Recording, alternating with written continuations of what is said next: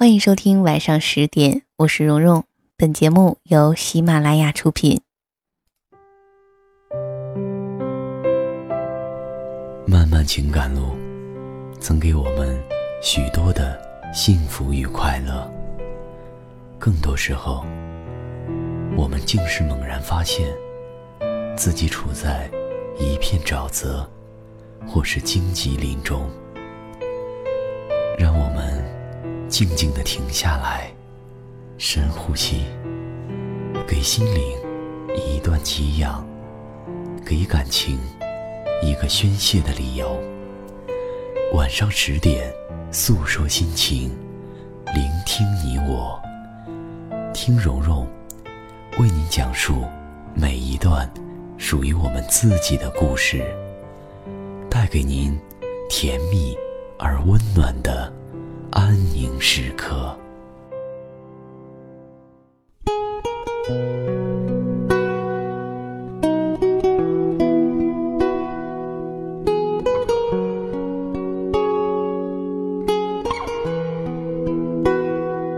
看了最新一期的《世界青年说》，这期的议案来自于一位已经中年，但是仍然被电影梦激荡着的观众。他的疑问是。我有妻有子，生活平顺。三十岁时想要舍弃稳定的状态去追梦的我，正常吗？关于梦想这件事情，我们一般能接受的是两种状态：一种是如果你是二十出头，会有过来人告诉你，这正是你风华正茂、红叶远途之时，你可以尽全力去尝试人生中的各种可能；另外一种是，如果你到了人生暮年，会有人鼓励你，要趁有生之年去弥补人生中的各种遗憾，去做那些你曾经很想做，但是一直没有机会做的事情。而这一切的一切，就是没有人问过，人到中年还能不能有梦想这件事情。很多年前看电影《遗愿清单》。讲的是患了癌症晚期、濒临死亡的卡特和爱德华，商量着开始了一场隆重的旅行：跳伞、开跑车、纹身、看金字塔、泰姬陵、去中国，以及艳遇种种。那个时候，我自己羡慕极了这种淋漓尽致的生活方式。我说，我也期待着自己也能来一场这样追寻人生意义的经历。可是，我跟很多普通人一样。中规中矩的读书、毕业、工作、生活，然后不知不觉到了快三十这个坎儿。于是，这次看到开头那个要放弃稳定生活去追梦人的故事，这一刻我心里的疑问，并不在于我想要什么样的人生梦想，我思考的角度是在于，为什么很多人要把实现梦想这件事情，当成是一件很高高在上、缥缈的事情呢？举一个很简单的例子，我们小时候上学的时候，每次考试，我们都会在心里祈求自己这一次要考一个好分数出来。升学考试的时候，期待着自己能考上一个好的学校。等到毕业出来，就祈祷着自己可以找一份好的工作。如今，我身边的朋友谈论最多的就是，要是我能在大城市有一套自己的房子就好了。或者女生朋友们会说：“要是我能遇上一个对的人，过此一生就好了。”具象化的还有：“我希望下个月可以加工资，或者是我想来一场说走就走的旅行，诸如此类的期待。”记得以前小时候有过很多，现在听起来很是搞笑的梦想。我自己当年就一直期待着。以后自己长大挣钱了，可以吃很多好吃的蛋糕，以及买很多我喜欢的衣服，还有就是家里的冰箱里能有源源不断的零食和水果。后来的故事跟你们很多人一样，那就是长大之后，我就再也不会觉得这件事情很难，每天吃到的那一块蛋糕也没有那么好吃了。有人把这个归咎为因为当年的愿望太难得，所以说显得珍贵；而长大之后得到的太容易，所以就不觉得这个曾经的梦想是多么牛，甚至还有一点幼稚可笑。以前我也是这个逻辑，可是有一天，我在心里突然冒出了一个疑问，那就是那些我们曾经觉得是梦想的东西，随着时间的推移得以实现之后，就不再激动万分。可是我们当下正在经历的这一切，比如说找到了好的工作，遇见了对的人，这些难道就不值得称得上是梦想了吗？想到的这一刻，我有一点慌张，因为我发现很多时候，我把生活都当成了一种任务去完成，但是殊不知，这样一个个事项的完成，其实就是我们梦想清单中的一项项呀。我开始思考一个议题，就是我们总是把那些难以企及的事情设定成自己的人生梦想，然后我们在心里给自己默默念着。这是一件很难的事情，我不一定能够完成，但是我还是要在心里安慰自己，梦想还是要有的，万一实现了呢？这句话看上去是一句很励志的心理暗示，可是我觉得正是因为这一句话，很多人就把自己死死地定义在了我此生是不可能完成这件事情这样的一种固定思维，然后还要拿这句万一实现了呢？来调侃一下，进行自我安慰。如果是以前，我会对喊着这句口号的人很是佩服。可是如今，我发现这就是一个伪命题。比如说，如果一个人本身性格温和，此生没有什么大的追求，就像文章开始那位观众的疑惑，他在提问中说：“我有妻有子，生活平顺。”也就是说，在他的定义里。他认为自己有妻有子是一种平顺，那这对于他而言就是人生很满意的部分了。从这个判定中，他也算是梦想成真之人了。如果仅仅只因为这份平顺太过于单调，所以要刻意换一种生活方式，那我只能怀疑，是不是他对于三十多年以前的人生的思考出现了定义错误呢？毕竟，对于一个真的认为拍电影是此生梦想的人，他是不仅仅认为有妻有子就已经是生活平顺的一部分，他会在有妻有子顺其自然做到之后，心里还有一个疙瘩，那就是我自己要的还不够，我要的是进入电影行业，成为一份子，哪怕是从跑龙套、做替身、打杂助理开始。于是他顺其自然，成为电影行业中的一份子，这成为了他最普通不过的一份工作状态，但是却成了别人眼中的一个梦想榜样。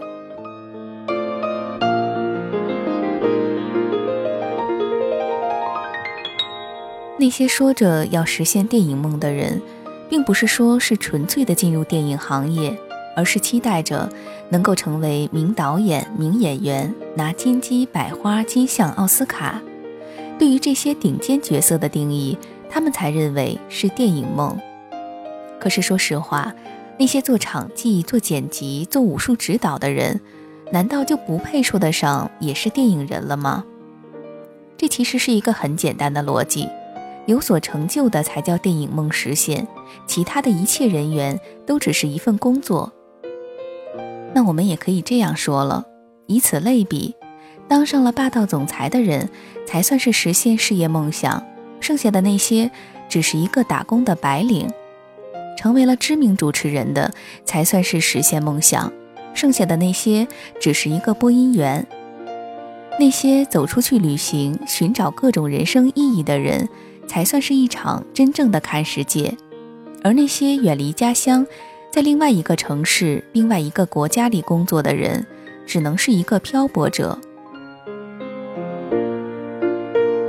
我听说过身边朋友的一个故事，说是有一个女生之前一直期待着去追求自己的梦想，于是很希望去看看外面的世界，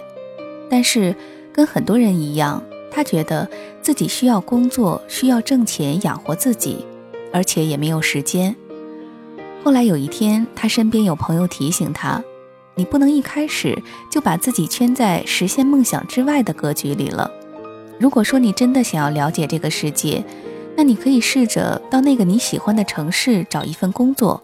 你一样可以养活自己，一样有时间了解那个城市。然后过几年，你可以换一个城市，因为到哪里不是看世界，到哪里不是生活呢？后来，这个女生去了很多城市，每到一个地方，就在当地的青年旅社上班，一边工作一边认识了很多游客，以及听到了很多他们的故事。待上一两年，再换下一个地方继续体验。这几年下来，她把中国很多地方都逛完了。去年，她在自己工作的青旅认识了一个德国男人，后来成为了他的女朋友。然后她嫁到德国去了。我看她朋友圈的照片，无非是跟很多其他人一样，完成了寻找爱人、走入婚姻，接下来就是生儿育女，这样一个一个的步骤，没有那种别人想象中的离开亲人、落魄没钱，或者是孤独终老才能换来梦想实现的艰难悲壮的故事。我之所以说起这个例子，是因为我开始用这件事情来说服自己，追求梦想或者说实现梦想这件事情，不是一件一定要付出或者牺牲多少代价的事情。那些别人包装出来的实现梦想之人之前经历了多少磨难的故事，是基于这个社会、这个世界需要一些正能量的需要。又或者是故事的主人公需要告知别人，我的经历很是传奇，来获取一种高于常人的荣誉感。可是要知道，大部分真的在追梦的人，其实在这个过程当中是不会觉得这件事情是多么痛苦的。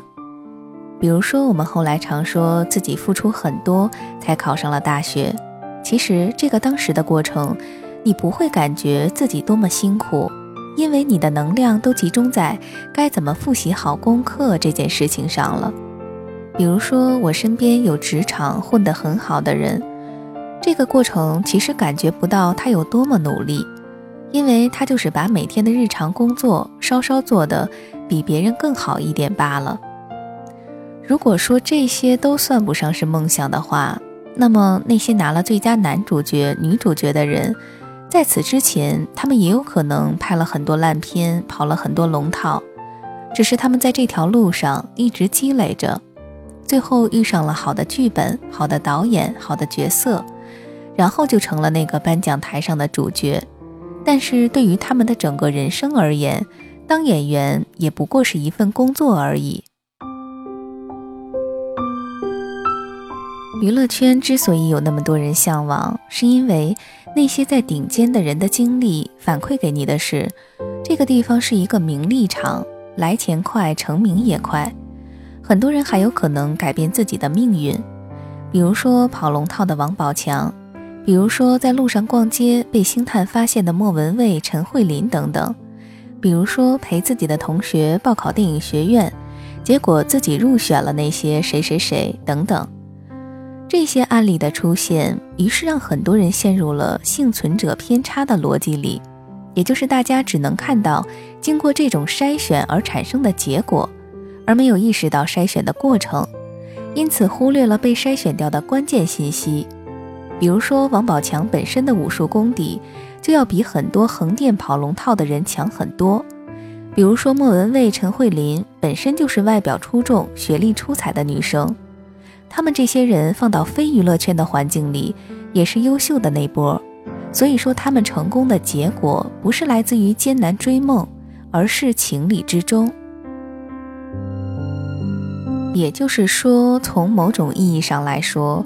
梦想的实现本身也是一种平淡的活法。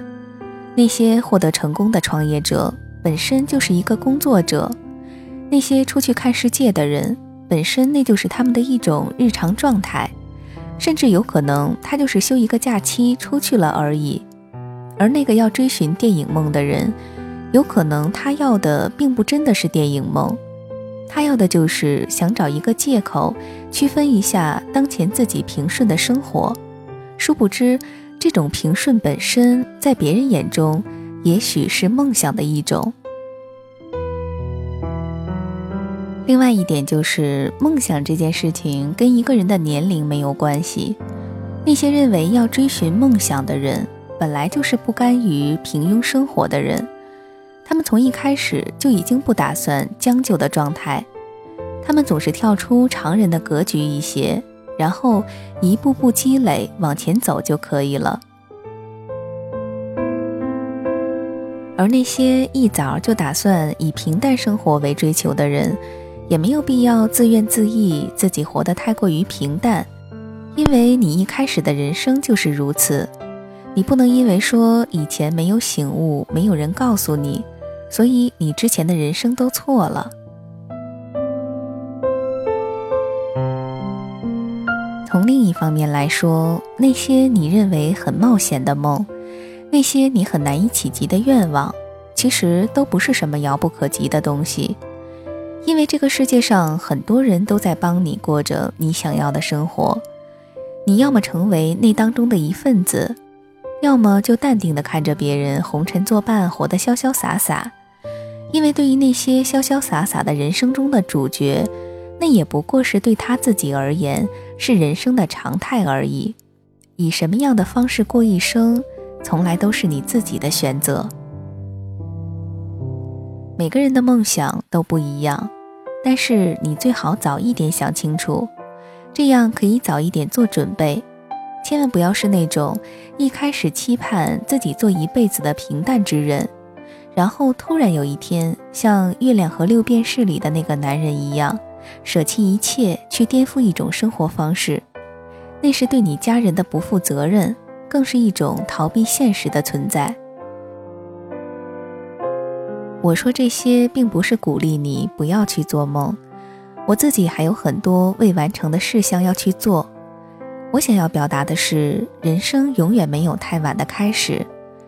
这句话只对那些走在行动路上的人有用，只对那些与其夸大梦想的力量，还不如此刻先跳出舒适区，试着做一件哪怕六成把握的事情的人有用。记得遗愿清单的预告片里，Freeman 说。有人在一千个人当中做过一个调查，问你是不是愿意提前知道你准确的死亡时间？答案里面百分之九十六的人选择不愿意。我参加分享会的时候，有人问起那个，假如你的生命还剩下三个月，你要怎么过？问到这个问题的时候，我发现身边的大部分人都是直接忽略掉的。因为大家都觉得这种事儿摊上谁都不会是我，不去想也罢。我当然不想用这么刺激而极端的问题去考验我自己的人生。虽然我知道自己也会有老去、会有离开的那一天，但是我已经默默地在心里种下了好些梦想的种子。以前我觉得这是一件很艰难的事情，所以我连想也不敢想。但是如今，我已经开始试着说服自己，与其焦虑的做无用的担忧，还不如先想一想，我的三十岁想要一些什么愿望实现来的比较实际。这一期世界青年说的结尾，嘉宾何炅说了一个故事，说他的一个朋友是 Michael Jackson 的疯狂粉丝，有一年他终于看了一场他的全球演唱会。可是，演唱会完之后，这个朋友嚎啕大哭，痛苦至极，因为他说，他发现自己此生的梦想已经实现了，他不知道接下来的人生该怎么走了。于是我想到那些纳斯达克敲钟后的霸道总裁，依然要担忧他们那个阶层的更高使命；那些去旅行看世界回来的人。觉得自己已经过不上平淡的生活了，但是也没有办法有巨大的勇气决定流浪一生，因为大部分人毕竟还是世俗之人。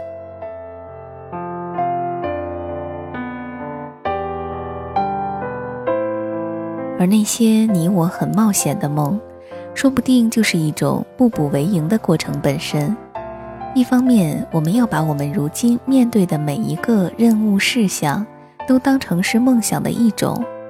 这样反而会觉得人生顿时有些满满的。另一方面，我们可以预期设定一个无法完成的梦的唯一结果，不一定是必须要完成那个点。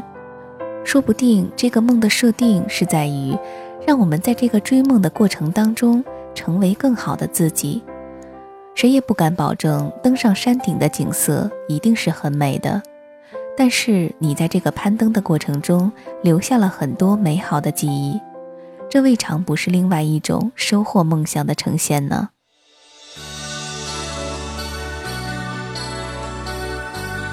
武侠里的小人物最终变成武林高手之后，大多都是不快乐的，反而他在闯荡江湖的过程中遇见的那些神奇高人、神奇故事，才是最让人迷恋的所在。而且要知道，这些过程是回不去的。当你明白了这一点。你会发现，享受奋斗的过程，要比苦大仇深要幸福得多，因为这条路的尽头都是一样的，不是吗？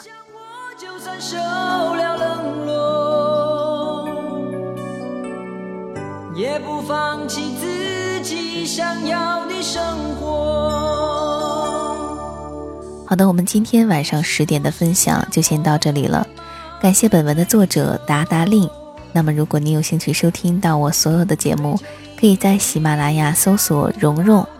或者是添加我的微信公众号和新浪微博“蓉蓉幺六八”。好的，我们下周一晚上十点再会吧，祝你晚安，有个好梦。